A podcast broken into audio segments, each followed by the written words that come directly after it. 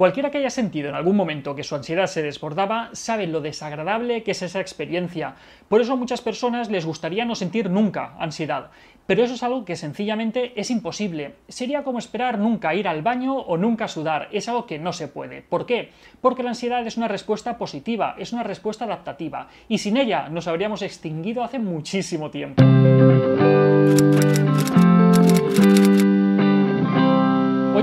Mayor parte de nosotros vivimos de una manera muy cómoda y muy segura, bajo techo, muy confortables, muy cómodos y muy protegidos con los avances de nuestra civilización.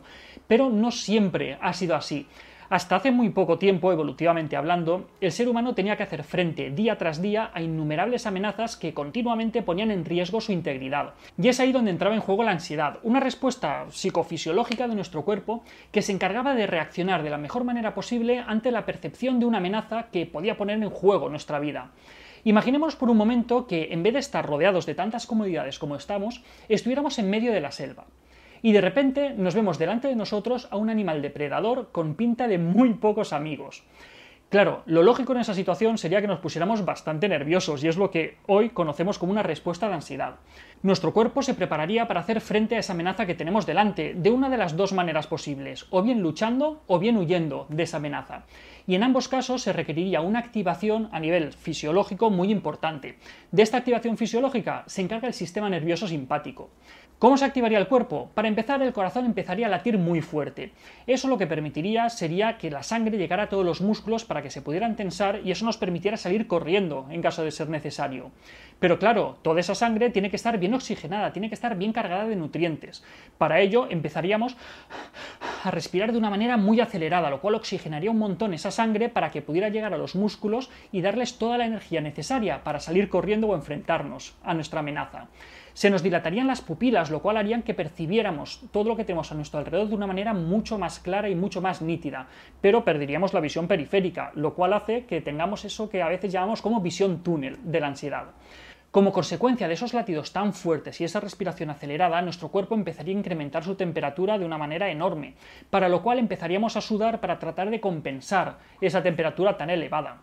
Además, probablemente esa sudoración, el estar todos llenos de sudor, haría que si nos caza una presa resbaláramos y tuviéramos más posibilidades de supervivencia.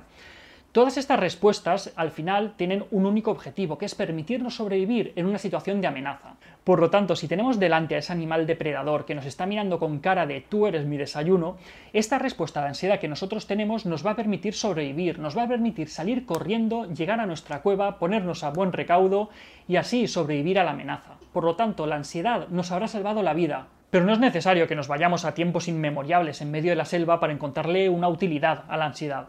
La última vez que hemos paseado por un callejón oscuro, hemos sentido que alguien nos estaba siguiendo y el corazón se ha puesto a latir súper rápido, ahí la ansiedad nos estaba preparando para salvar la vida en caso de que esos pasos fueran de un atracador. La ansiedad es una respuesta negativa cuando se producen situaciones en las cuales no tenemos delante un peligro real.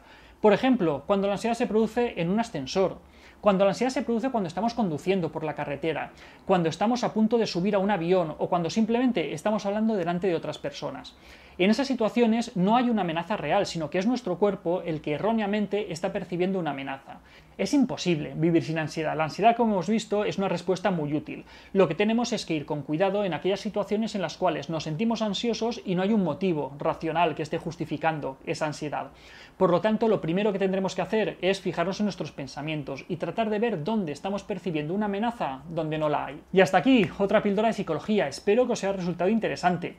Si queréis sugerirme más podéis escribirme a píldoras sin acento arroba albertosoler.es. Un saludo.